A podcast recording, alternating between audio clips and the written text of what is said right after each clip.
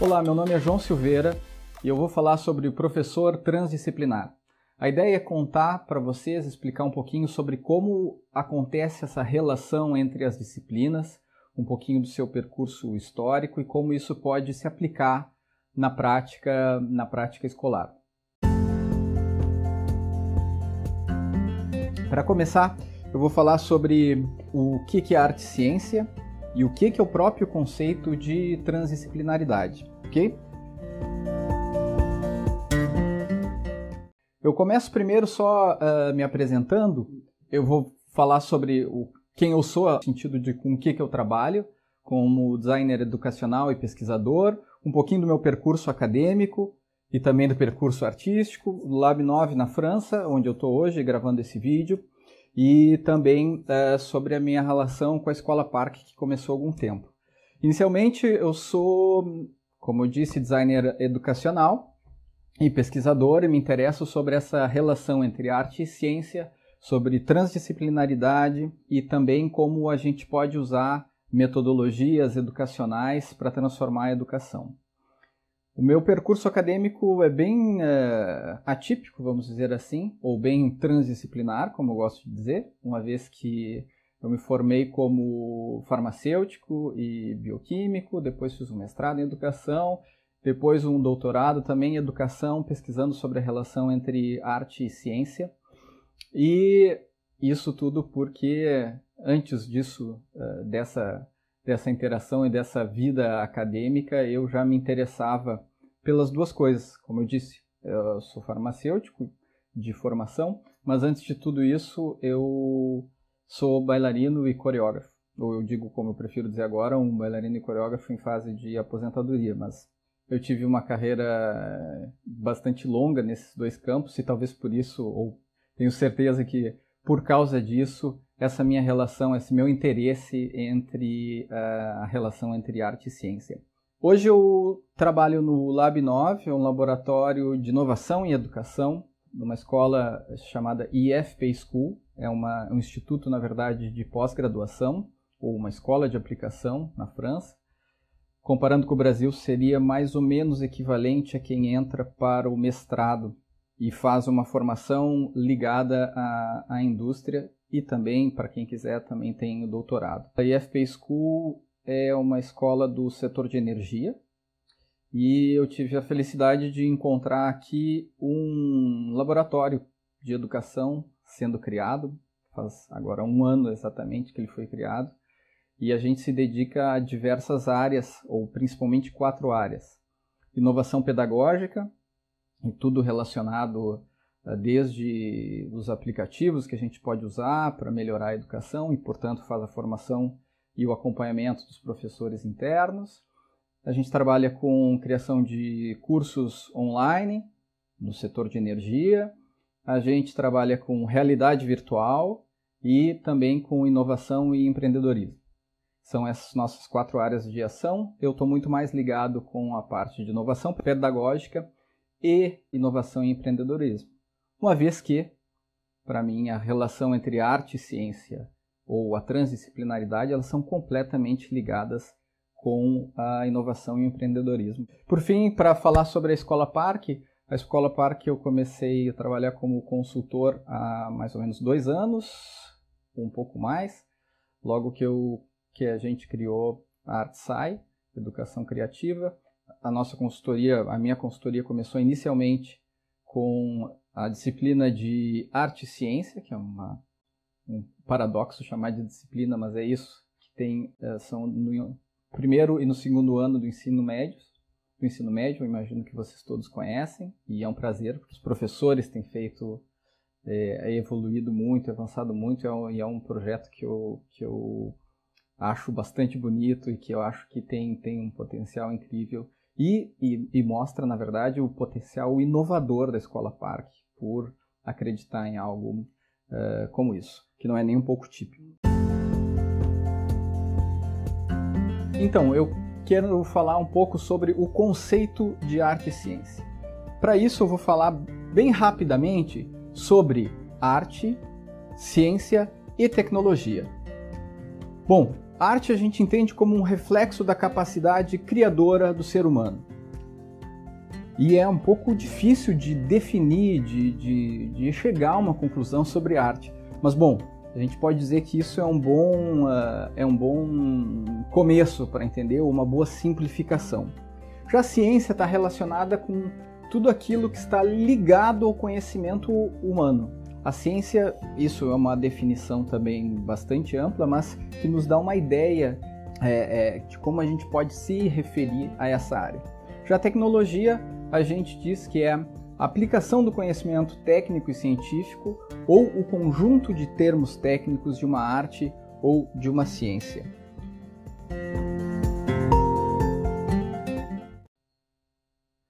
Eu gostaria de contar para vocês, de maneira assim bastante resumida, uma breve história entre a aproximação e o distanciamento entre arte e ciência.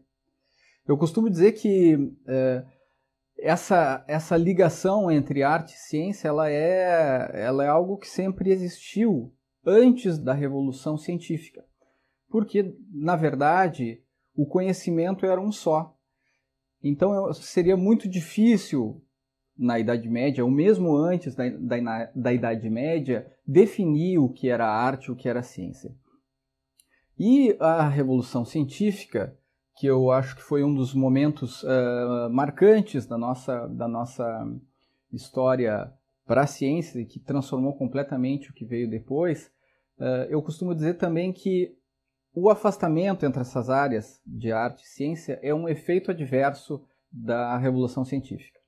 Porque antes disso, nesse, nessa mistura de, de, de disciplinas, nessa, nessa, nesse caldo, havia também muito misticismo, né? Por isso alguns pesquisadores, ou a grande maioria, gosta de se referir como a Idade Média como a Idade das Trevas. Uh, é só a revolução científica que traz a luz do conhecimento é, e nessa luz do conhecimento, com o nascer do método científico, acaba que a arte e a ciência passam a se separar. E logo depois, é, o, a partir da a Revolução Industrial faz também um momento no qual existe muita segmentação dos serviços, né? A Revolução Industrial talvez seja uma das principais causas para nós.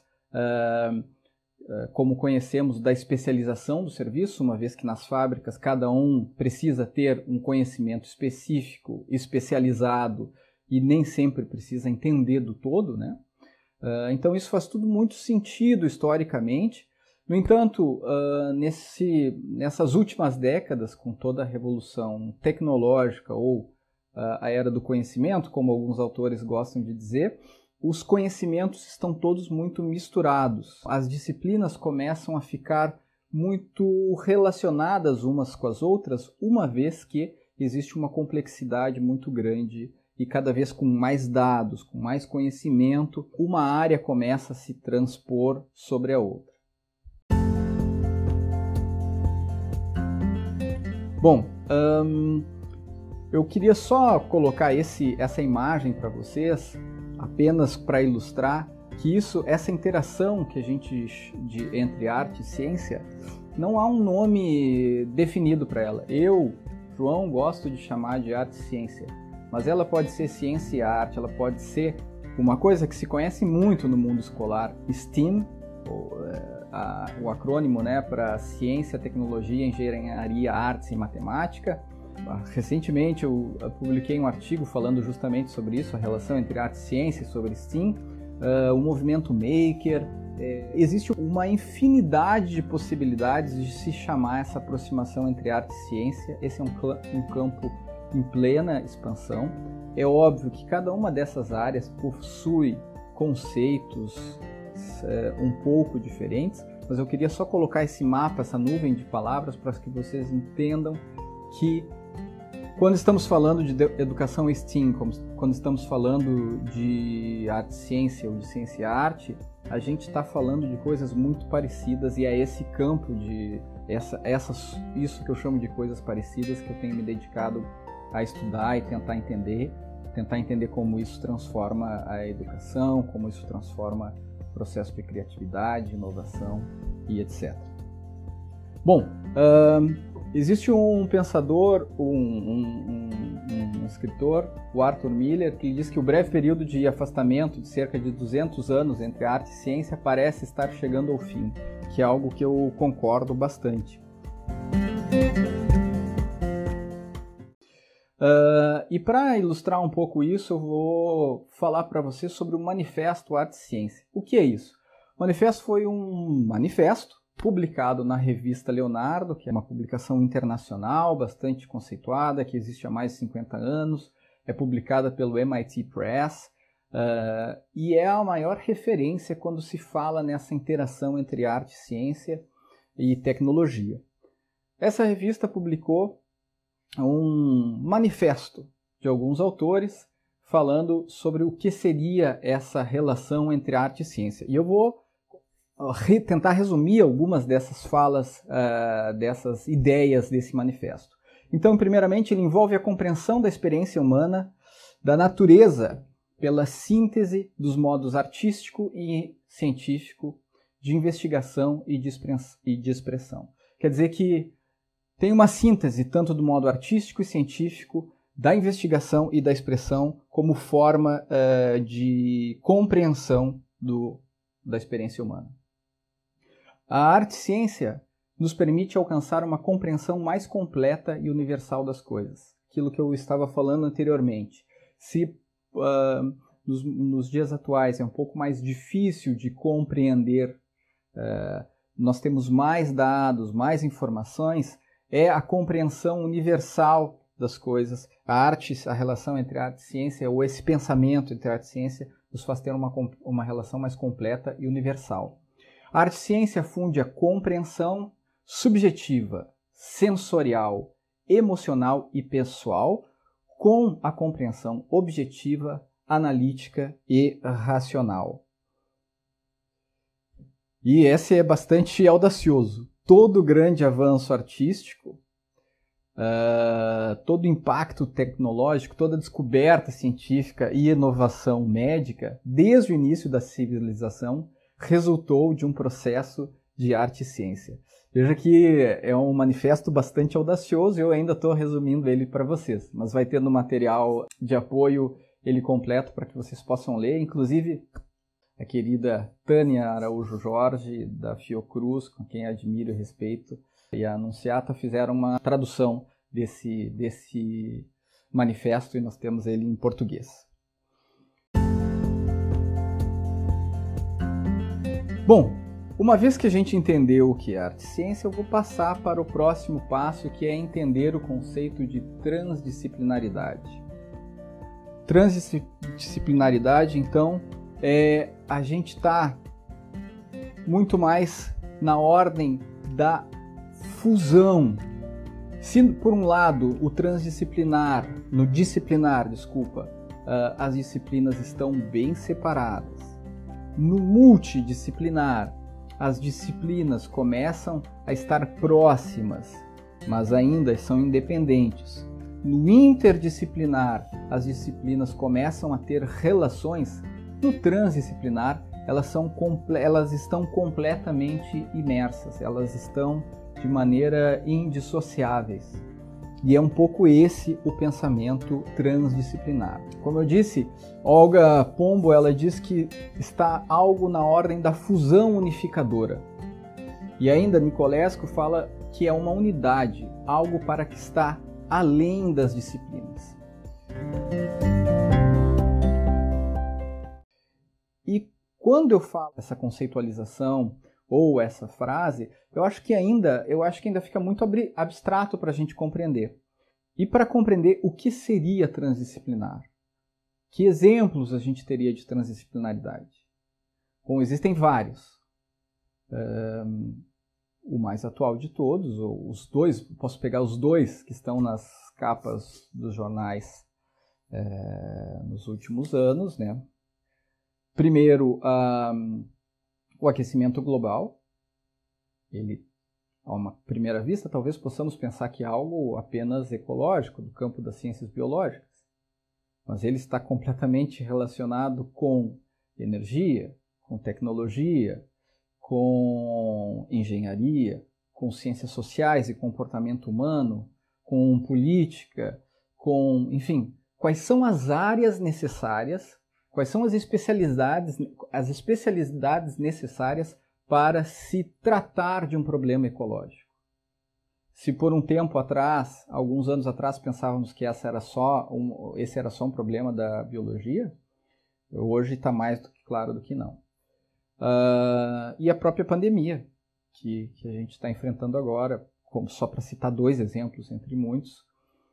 Por um lado, a gente vê, claro, é algo que vem das ciências é, biológicas e das ciências médicas, por ser um vírus, mas depois, quando a gente começa a pensar em, em todos os impactos que isso tem uh, na vida das pessoas, no, uh, no trabalho, na relação dessas pessoas com a sociedade, ciências sociais uh, e ciências humanas são completamente necessárias, pra, primeiro, para entender um problema, para entender, e depois para solucionar o problema.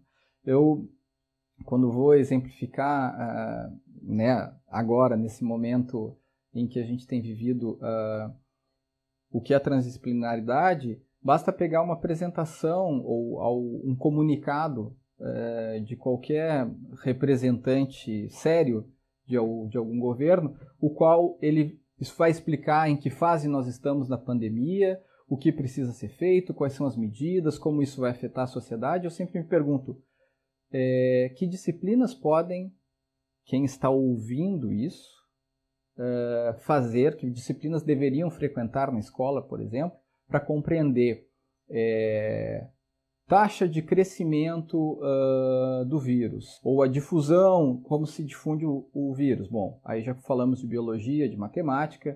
Uh, depois, como isso vai, vão ter, ser fechadas escolas, vão ser fechadas uh, todo o comércio. Enfim, todos os dados que são apresentados numa, num, num tipo de notícias como essa já são é, de maneira bastante é, complexa e é necessário um entendimento uh, de muitas disciplinas para, para compreender o que está sendo dito. E aqueles que estão tomando as decisões, ainda mais, precisam de conhecer muito mais disciplinas. Então, esses são dois exemplos, é, só para colocar dois exemplos muito recentes, da transdisciplinaridade.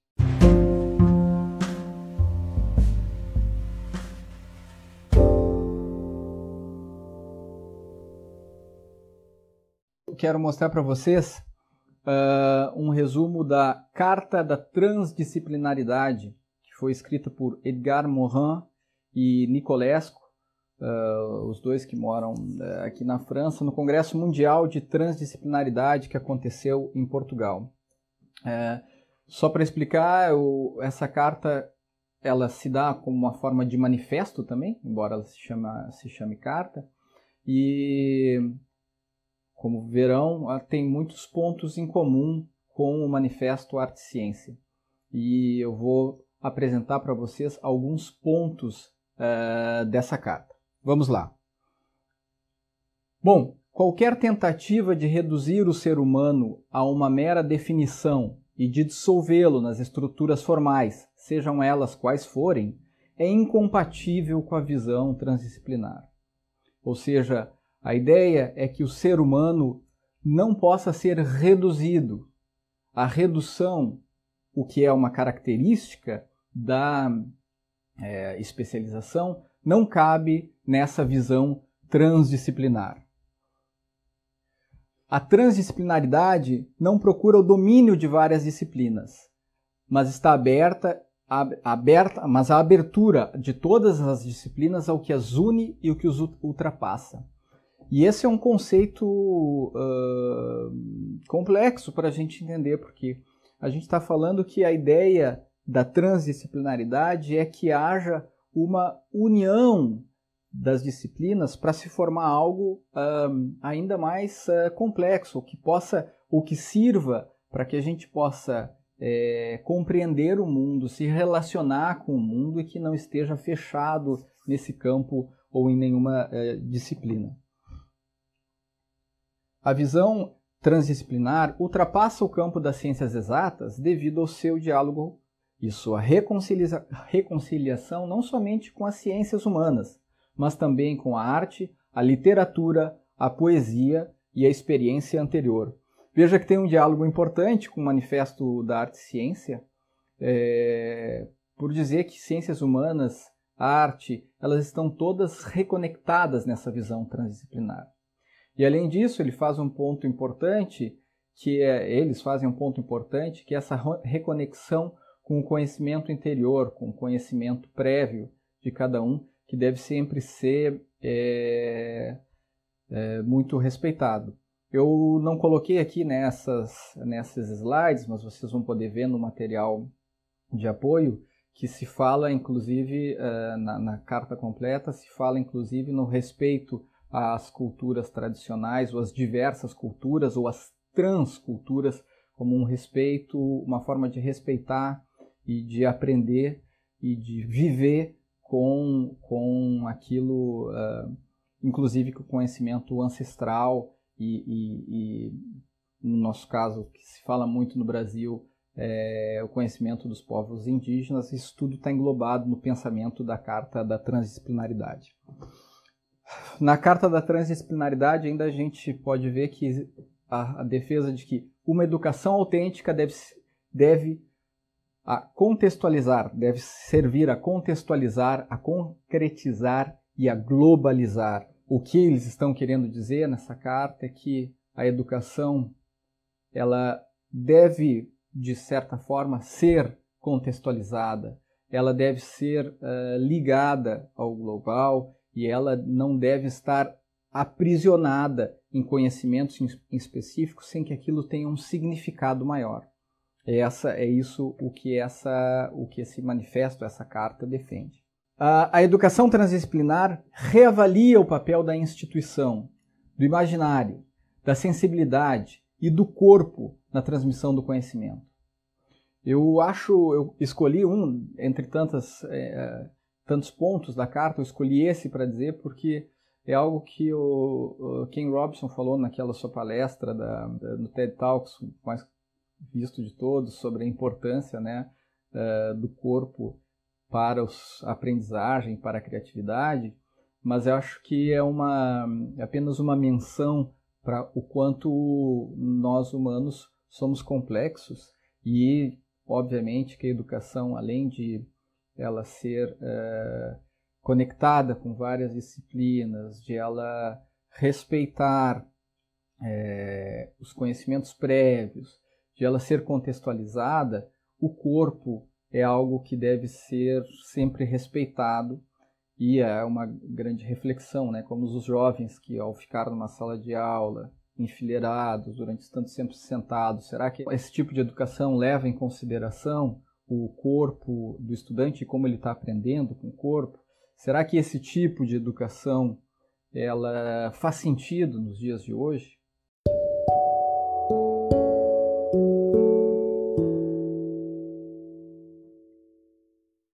Bom, eu passo já para a pergunta final, que é qual a sua opinião sobre o manifesto uh, e a carta? O que vocês acham sobre isso? Por um lado, sem dúvida, pode ser algo só abstrato, uh, que não faz nenhum sentido para vocês. Pode ser algo, talvez, uh, em alguns pontos, ideal, mas que não faz sentido para aplicar no cotidiano escolar talvez seja só mais um blá blá blá filosófico e que não tem aplicação.